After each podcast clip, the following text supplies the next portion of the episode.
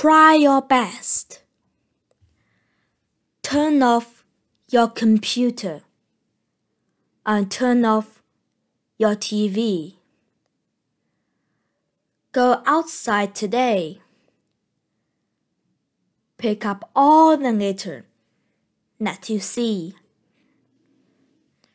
Don't use too much plastic, cause it can end up in the sea. Buy a reusable bottle and make sure all your friends see.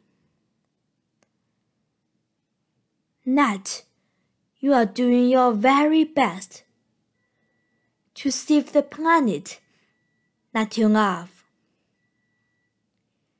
Don't eat too much meat. Try something else instead. Do not leave the tap running as you brush your teeth for bed. Recycle everything you can at your home and at your school.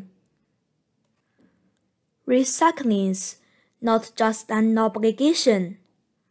Recycling's really cool. You are doing your very best to save the planet that you love. Do, do, do, do, do, do your very best.